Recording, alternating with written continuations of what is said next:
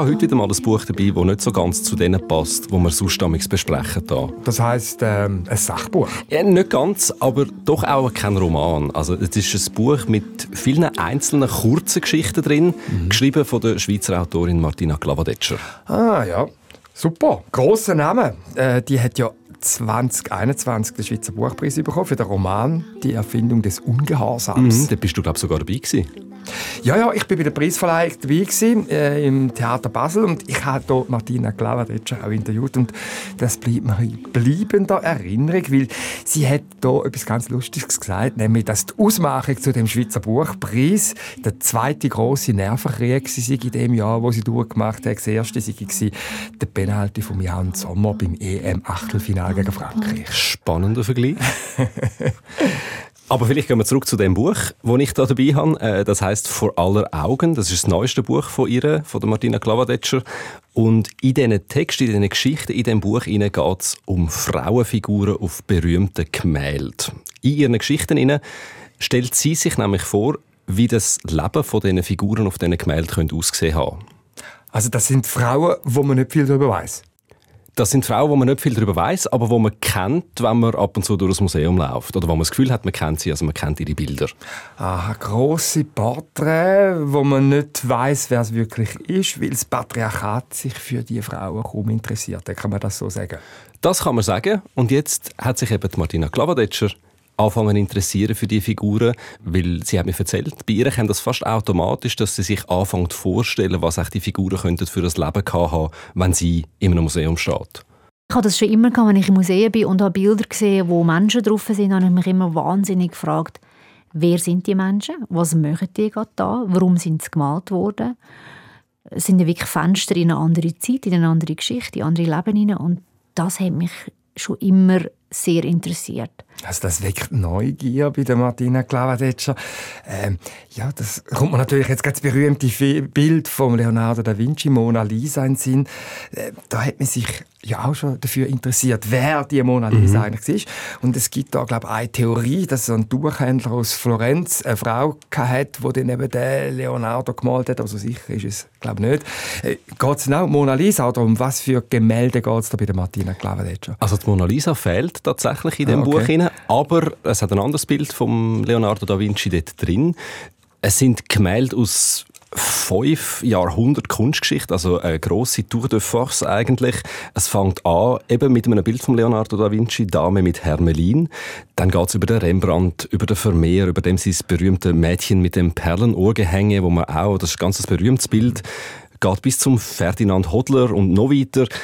Das jüngste Gemälde ist von etwa 1950. Also zeitlich ein enormer Bogen, wo das Buch spannt und viel Kunst.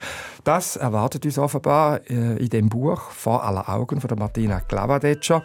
Du hast es mitgebracht für die Folge von Literaturclub 2 mit Buch. Du hast es gelesen und ich freue mich, dass ich so quasi heute darf mit dir durch das Museum wandeln und dich ausfragen darf. Ich bin der Felix Münger. Und ich der Simon Lütold.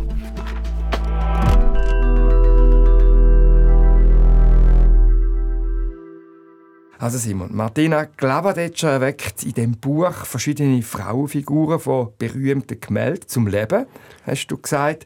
Jetzt, wie ist das Buch gemacht? Wie muss ich mir das vorstellen?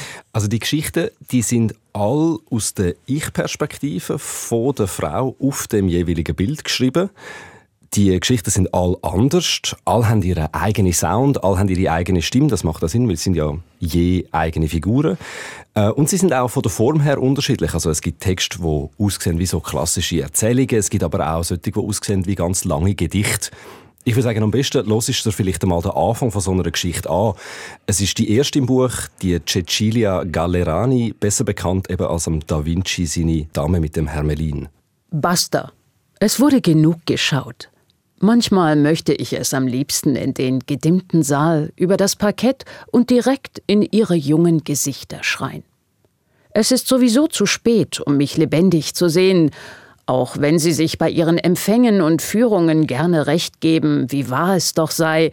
Ja, wirklich, diese Frau reicht tatsächlich aus, um zu verstehen, was Natur ist, was Kunst ist. Also es geht ums Aussehen und sie regt sich da herrlich darüber auf, dass sie genug hat, Pasta vom angestarrt werden. Also das Museum äh, habe ich mir gerne noch nie so überlegt, aber das ist so ein Ort, wo Männer offenbar noch ungestört Frauen dürfen anstarren als etwas, also etwas, wo sonst kann man sagen zu Recht ja verböhnt ist. Das könnte man so zugespitzt sagen, ja. Und also der Blick, eben, wer schaut da auf wer und wer schaut wer auf welche Art und Weise an, das ist ganz etwas Zentrales in dem Buch. Vor allem auch, weil es einem eben nachdenken lässt, wie wir eigentlich so Kunstwerke anschauen. Aber geht es denn konkret auch um das Leben von diesen Frauenfiguren, die dort dargestellt sind? Absolut, ja. Also das ist je nach Geschichte ein bisschen unterschiedlich viel, aber bei der Cecilia Gallerani, die wir gerade gehört haben, bei ihr lernen wir zum Beispiel, dass sie unter dem Hermelin, wo sie vor sich trägt, einen Schwangerschaftsbuch hat. Ähm, ein Kind von einem Fürst namens Ludovico Sforza. Natürlich ein uneheliches Kind. Wegen dem ist sie dann auch aus der Stadt verbannt worden. Wir erfahren auch, dass sie äh, offenbar eine hochgebildete Frau muss gewesen sein, die viel gelesen hat, die viel geschrieben hat und wo sich eben darum so ärgert, dass alles, was man heute noch von ihr weiß, alles, was noch übrig ist, ein Porträt ist, wo sie als besonders schön gilt drauf kann man sagen, das Buch gibt viel Informationen auch über Zeitumstände. Da erfahre ich also über die Figuren heraus viel über die Epoche, wo die Personen gelebt haben. Ja, sehr. Mhm. Es gibt ein anderes Beispiel, die Hendrikia Stoffels, die ist auf einem Gemälde von Rembrandt zu sehen. Bei ihr, in, dem, äh, in dieser Geschichte über sie, sind wir mit dabei, wo 1663 in Amsterdam die Pest ausbricht, wo die Pestepidemie Amsterdam erreicht. Sie selber stirbt dann auch daran. Also das Historische ist immer sehr eng verwoben mit der Lebensgeschichte von diesen Frauen. Also äh, das ganze Sammelsurium an äh, historischen mhm. Begebenheiten, Figuren drin gesetzt. Also wie viele Geschichten sind denn eigentlich jetzt in dem Buch? Das ist ja unglaublich spannend. 19 sind es. Und die Bilder sind ja, wie du gesagt hast, aus ganz unterschiedlichen Epochen.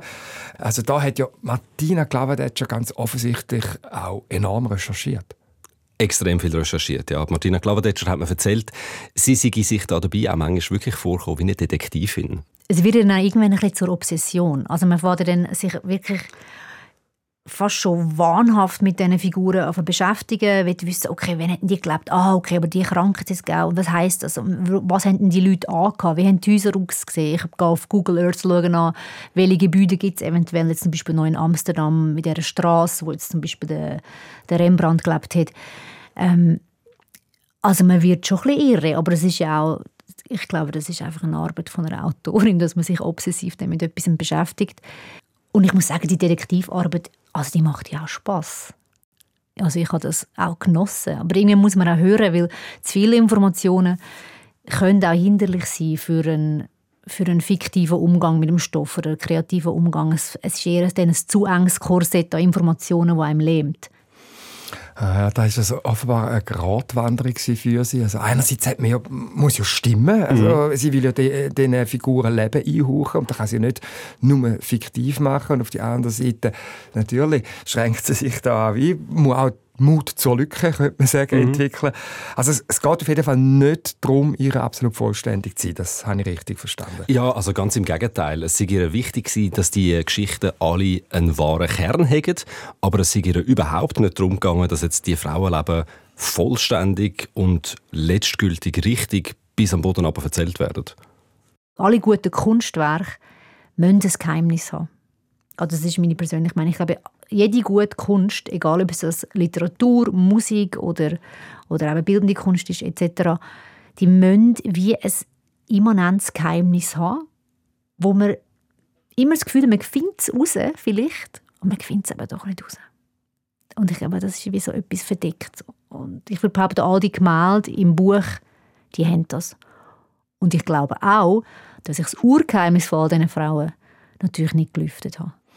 Also Kunst braucht immer ein Geheimnis. Das ist ein schöner Gedanke. Also es ist ja, eben, nicht so wie bei einer Zwiebel, wo man einfach bis aufs Innerste kann und soll schälen. Mhm. Ja, also das hat mich auch wirklich gepackt an dem Buch. Der Modus von «Was wäre wenn?» und «Wie weit will man eigentlich gehen mit diesen Geschichten?» Ich finde, da kommt sehr interessant zum Vorschein, aber weil eben Martina Glavadetscher trotzdem Geschichten erzählt, also durchaus auch kreativ ist, am Fantasieren ist und nicht einfach dokumentiert, macht das auch Spaß zum Lesen. Also das Fiktive hat äh, äh, den Platz in dem Buch, also es ist Literatur und ich meine, das mit dem Fantasieren passt ja irgendwie schon noch gut so, zu der Martina Clavadeccia ja, als Autorin. Wenn ich, ja, wenn ich mir so überlege, so, das macht sie ja eigentlich auch in ihren ersten beiden Romanen, die sie geschrieben hat.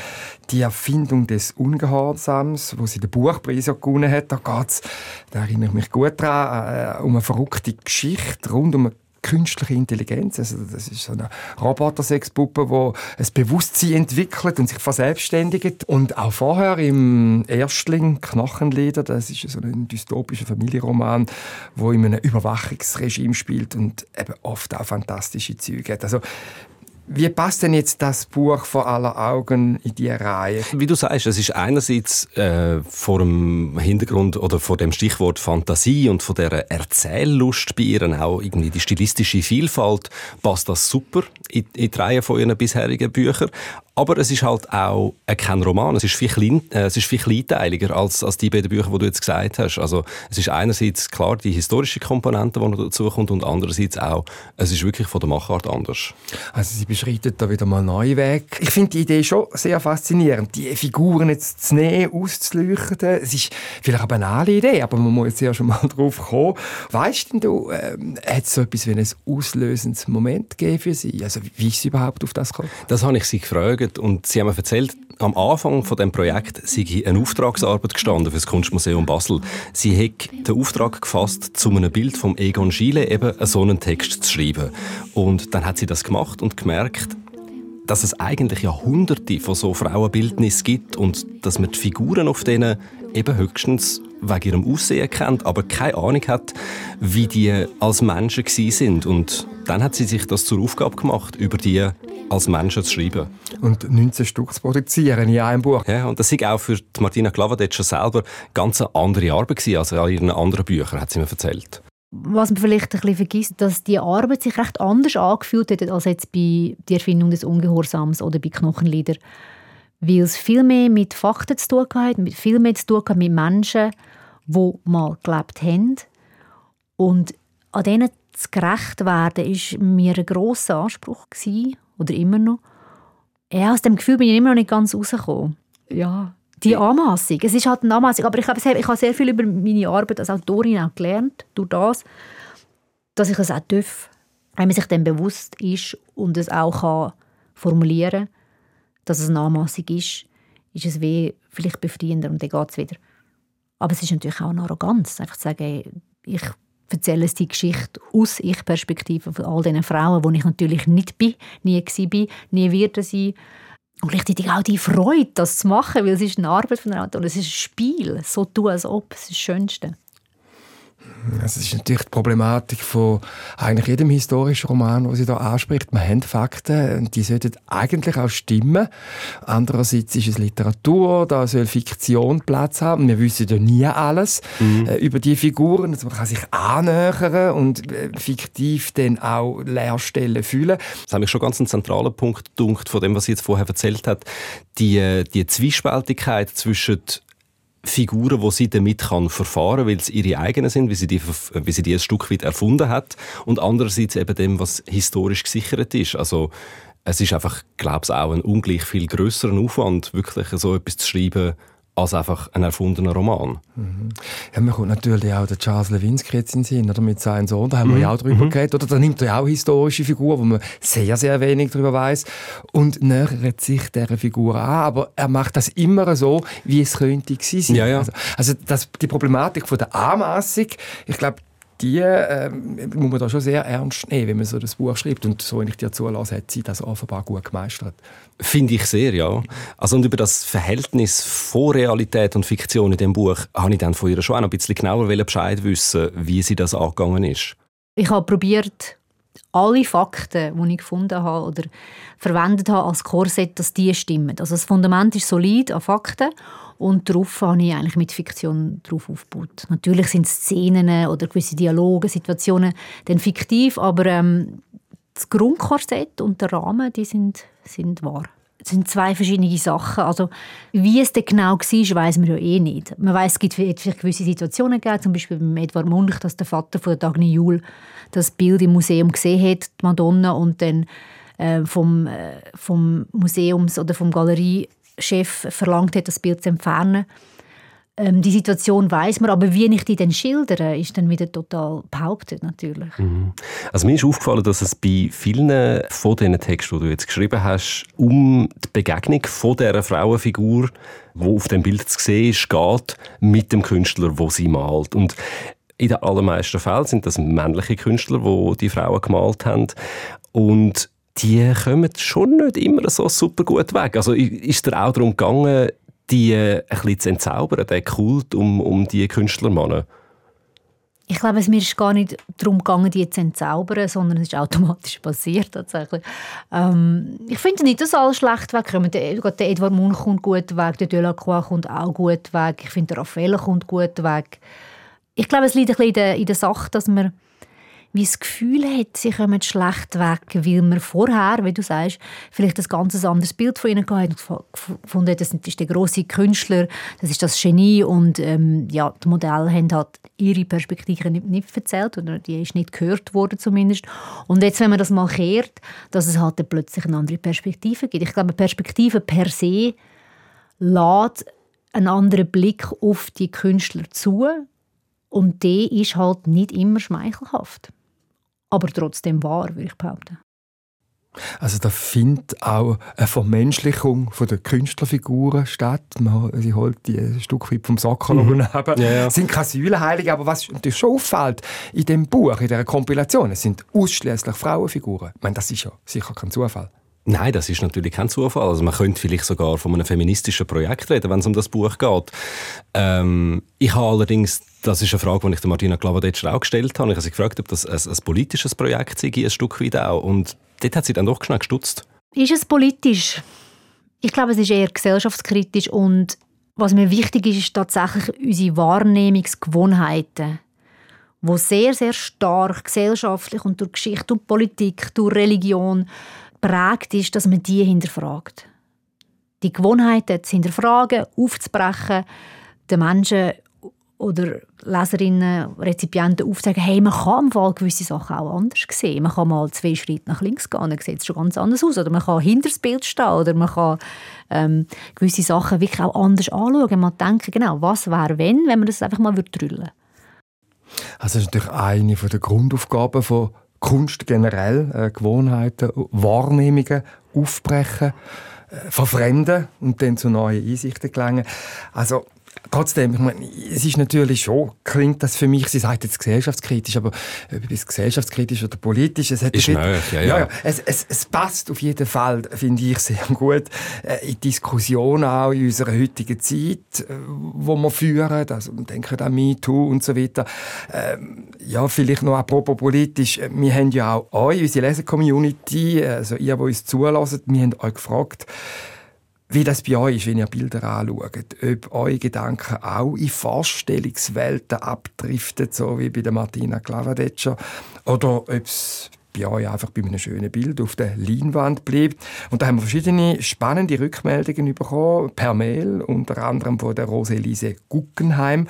Sie hat in einem Roman von der Deborah Dean über ein Bild vom Jean-Honoré Fragonard gelesen, ein Bild aus dem 18. Jahrhundert. Und das Bild heißt auf Deutsch «Der heimliche Kuss». Und ich hatte das nicht kennt und ich habe das Bild äh, genau angeschaut auf dem Netz und das zeigt eine junge Frau vor einem Himmelbett, äh, üppig gekleidet, in der Mode von der damaligen Zeit, ein weiter Rock, eng geschnürtes Korsett. Und jetzt ist es so, von der Seite probiert ein junger Mann, die junge Frau zu küssen. Und für mich ist dann sofort klar gewesen, dass die Frau, das zeigt sie in der Körpersprache für mich, den Kuss nicht will. Und jetzt interessant ist beim Lesen von dem Mail von der Frau Guggenheim, sie sieht das offenbar ganz anders. Sie sieht da eine zärtliche Annäherung. Und jetzt heißt es aber im Mail, dass die 20-jährige Enkelin von der Roselise Guggenheim, die zufällig dazugekommen ist, das Bild ähnlich wie ich als freche Grenzüberschreitung interpretiert Tiere. Also da gibt es doch offenbar ganz unterschiedliche Arten, äh, so ein Bild anzuschauen. Ja, ich meine, ein Stück weit hat das wahrscheinlich auch mit dem Alter, mit der Zeit, wo man drin aufgewachsen ist, mit dem unterschiedlichen Zeitgeist zu tun. Also ich habe schon das Gefühl, da ist einiges passiert und vielleicht kommt es wirklich darauf an, ähm, von woher, also aus welchem Hintergrund her man kommt, wenn man so ein Bild anschaut, was man dann darauf sieht. Ja, und wie so Wahrnehmungen sich verändern, das kommt mir in den Sinn. Das gibt es ja auch ursprünglich aus dem Film, der Begriff von Male Gaze, also mhm. vom sogenannten männlichen Blick auf Menschen. Also, dass in der visuellen Kunst, in der Literatur Frauen oft als sexuelle Objekte präsentiert werden. Ich frage mich natürlich schon, geht es der Martina Glavadetscher auch darum, also unseren Blick schon zu verschieben, ganz klar von einer primär männlichen und heterosexuellen Sichtweise auf die Welt hin zu mehr Offenheit, zu einer queeren Perspektive in der Konsequenz. Also ich habe mich das auch gefragt. Ich habe mich auch beim Lesen von dem Buch an eben die zum Beispiel Male Gaze Diskussion erinnert gefühlt und ich habe das Martina Klavadetscher auch gefragt. Also sie hat das dann ein bisschen präzisiert. Es geht ihr schon noch um mehr als um das. Ja, sie sind ein Objekt gewesen, ähm, und gleichzeitig würde ich in keinem Fall sagen, sind es nur Objekte gewesen. Auch für, auch für Maler und Malerinnen, sie sind immer mehr gewesen. Also ich glaube, die, die Beziehungen sind viel komplizierter und differenzierter gewesen, als man dann jetzt auch ähm, vielleicht gerne hat, wenn man manchmal sagt, oh, es ist der Male Gaze oder es ist einfach der männliche Blick. Ich glaube, das ist viel differenzierter und komplizierter. Die, die haben sich zum Teil auch geliebt, wahnsinnig geliebt oder gern gehabt, geschätzt. Das sind Freundschaften oder ähm, Lebenspartnerinnen. Ähm, Bekanntschaften, Zufallsbekanntschaften, es ist alles darunter. Darum, ich glaube, nur zu sagen, sie sind Objekt, würden schon den meisten Maler und Malerinnen auch nicht gerecht werden. Also sie probiert da einen Schritt weiter zu gehen in dieser Diskussion. Äh, ich glaube, die Diskussion ist auch nicht abgeschlossen. Es ist mhm. sicher auch wichtig, die zu führen. Äh, Jetzt in dem Buch von der Martina Klavedetscher sind 19 von diesen Geschichten drin. Wie muss ich das jetzt eigentlich lesen, das Buch? Die Kompilation, könnte man sagen, die Sammlung. Kann ich da einfach einzelne Geschichten rauspicken, die, die mich interessieren? Oder ist es doch gescheiter, das Buch jetzt von A bis Z, von Anfang bis zum Schluss durchzulesen? Ich glaube, man kann beides machen. Also Martina Klavedetscher selber, sie schlägt vor, dass man das schon von Anfang bis Schluss durchliest. Ähm, man könnte es auch stückweise lesen und vielleicht auch nicht in der chronologischen Reihenfolge vom Buch, aber wenn man es von A bis Z liest, also von vorne bis hinten, schön der Reihe an, dann kommt man eben vielleicht auch noch ein bisschen mehr davon mit über. Also das baut doch aufeinander auf, also wie eben beim Konzeptalbum bei der Musik. Ja, ein Stück weit ist es so wie das. Also man merkt einfach, wenn man das äh, halt in der historisch richtigen Reihenfolge durchliest, es fallen einem vielleicht gewisse so Konstanten auf oder Parallelen. Also die hat Martina Glavadetscher auch selber gefunden, wo sie sich mit diesen Frauengeschichten auseinandergesetzt hat. Das Interessante daran war, dass sich ganz viele Sachen auch wiederholt haben über die Jahrhunderte. Also einerseits die finanzielle Abhängigkeit von Frauen, dann gewisse Motive, die immer wieder vorkommen sind. Immer wieder ist irgendwo ein Krieg gekommen, nicht alles durcheinander gebracht. Immer wieder sind irgendwelche Krankheiten gekommen oder, oder Pandemien, wo, wo alles durcheinander gebracht haben. Also History repeating, aber gleichzeitig auch habe ich das Gefühl, dass all die Frauen in einer Art Netz miteinander verbunden sind und dass Geschichte, auch Kunstgeschichte, nicht etwas Chronologisches ist, also linear, sondern wie ein, eben ein gesponnenes Netz. Also es gibt offenbar eine große Konstante im Los von einem Frauenleben über die Jahrhunderte. Aber ich meine, auf die andere Seite kann man ja auch sagen, da hat es natürlich auch Entwicklungen gegeben. Also man kann ja nicht sagen, dass die Situation der Frau in der Renaissance genau die gleiche war wie in der 50er Jahre vom 20. Jahrhundert. Also werden die Entwicklungen schon auch sichtbar gemacht? Ja, natürlich. Also die, die, die Situationen, selbstverständlich ist das nicht eins zu eins gleich, aber vergleichbar ist es mhm. eben trotzdem. Ich glaube, ich glaube, das ist der Punkt. Es ist auch so, dass die meisten von den Geschichten in dem Buch tatsächlich von Frauen handeln, wo sich eben mit so schwierigen Situationen müssen zurechtfinden. Und viele von diesen Geschichten bringen auch wirklich schlimme Kapitel aus der Geschichte zum Vorschein. Aber es gibt durchaus auch andere. Es gibt eine Frau im Buch, die da wirklich ein bisschen aus der Reihe tanzt. Die wird nämlich als regelrechtes Glückskind dargestellt. Mhm. Kennst du die Malerin Angelika Kaufmann? Also, das jetzt eine Malerin? Ich, wenn du mir den Namen sagst, etwas ganz Spannendes. In meiner Kindheit habe ich Briefmarken gesammelt. Mhm. Und eine Briefmarke, ich hatte eine Abteilung Fürstentum Liechtenstein gehabt, und dort hatte ich nur ganz wenig Marken gehabt. Und wenn es mir recht ist, hat es dort eine Marke gehabt mit einem Porträt von einer Frau drauf, wo oben dran Angelika Kaufmann war. Aber wer die Frau ist, ja keine Ahnung, Malerin. Ist eine Malerin ja, also die ist in der Schweiz geboren, die hat von 1741 bis 1807 gelebt, ist eine der erfolgreichsten Porträtmalerinnen von ihrer Zeit gewesen. Also wirklich alles, was im Adel Rang und Namen hat, ist bei ihr ein- und ausgegangen. Die haben von ihr gemalt werden, von Italien über Deutschland, Österreich bis auf England. Sie ist eigentlich Teil von der High Society ihrer Zeit gewesen. Die ist mit dem Goethe befreundet gewesen. Sie hat auch gemalt. Sie ist so berühmt gewesen, dass ihre Büste im Pantheon in Rom neben der vom Raphael steht. Ja gut, jetzt hast du mich natürlich gerade ein bisschen vernichtet. Offenbar müssen wir die gute Frau Kaufmann... Also ich habe sie auch nicht gekannt, bevor ah, ich das Buch gelesen habe. Also, aber immerhin hast du mir jetzt... Aber eine riesen Lehrstelle, oder? Wenn man das einmal so zusammenfasst. Ja, ja, es sagt auch etwas über uns aus, ganz ehrlich gesagt. Aber mh, hm, äh, immerhin hast du mir jetzt das letzte Rätsel von meiner Briefmarkersammlung jetzt noch gelöst. Danke. Was für eine Freude.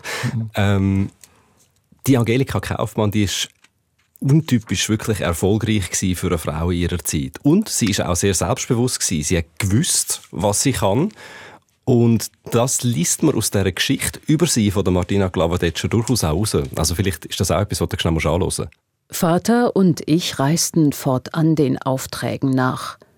Wir logierten in den Höfen von Fürsten und Königinnen, waren zu Gast bei Grafen und Bischöfen, ich wurde Ehrenmitglied der Accademia Clemencia in Bologna und der Accademia del Disegno in Florenz. Aber ich blieb stets zurückhaltend, weil ich wusste, wie sehr die Männer ihren Stolz und ihre Verbünde zu schützen pflegten. Meine Höflichkeit und meine Bescheidenheit ließen sie glauben, dass ich keine Konkurrenz für sie sei. Dabei bin ich der weibliche Raphael, dachte ich im Heimlichen, bereit, nach Unsterblichkeit zu streben. Also ja, da hören wir jetzt gerade das Beispiel, wo wir vorher darüber geredet haben. Also eine Taktik, eine Methode von der Frau Kaufmann, sich in diesen patriarchalen Strukturen zu bewegen und auch Erfolg zu haben. Mhm. Ja, das ist auf jeden Fall so. Also die Angelika Kaufmann, die ist sowieso auch eine grosse Überraschung für mich in diesem Buch, weil sie eben die einzige ist, wo ihr alles gelingt. Also sie verhaltet sich extrem modern für ihre Zeit. Also weil sie so viel Selbstbewusstsein an den Tag legt in dieser patriarchalen Welt, wo sie drin lebt. Ganz genau. Also das ist der wichtigste mhm. Punkt. Und das geht so weit, dass sie, nachdem sie mit ihrem ersten Ehemann völlig reingelaufen ist und fast ihr das ganze Vermögen verloren hat, weil der sie grusig über den Tisch gezogen hat, sie halt nachher einfach fließig weiterarbeitet, nicht aufhört und sich wegen ihrem Erfolg, mit ihrem Erfolg dann für die nächste Ehe einen Ehevertrag ausstellen lässt, mit Gütertrennung im 18. Jahrhundert als Frau. Ja, offenbar völlig der Zeit voraus. Ja, und auf jeden Fall ein, ein frühes Beispiel so von Empowerment. Und ich glaube, es ist genau die Vielfalt von Geschichten, dass es eben Todtraurige gibt, aber auch extrem erfolgreiche, hoffnungsfrohe, die Vielfalt von Stimmen und auch von verschiedenen Stilen, die Martina Glavadetscher zelebriert in dem Buch. Das ist, warum ich finde, das sollte man unbedingt lesen. Vor aller Augen ist der Titel von der Schweizer Autorin Martina Glavadetscher. Erschienen ist das Buch im Unionsverlag. Und das ist es gewesen. Zwei mit Buch, Episode 24 mit mir, und Felix Münger. Und mir, Simon Lütold. Produktion von deren Episode Barbara Peter, Sounddesign Michael Studer. Und in der nächsten Episode von unserem Podcast geht es dann ums Essen oder genauer gesagt um einen Vater, der seine Familie sein Leben lang mit besonders gesundem Essen terrorisiert hat. Das passiert im Roman Gesund genug von der Schweizer Autorin Ursula Fricker und über das und über das Essen als Sinn und Ideologie diskutieren dann unsere Kolleginnen Franziska Hirsbrunner und Nicola Steiner.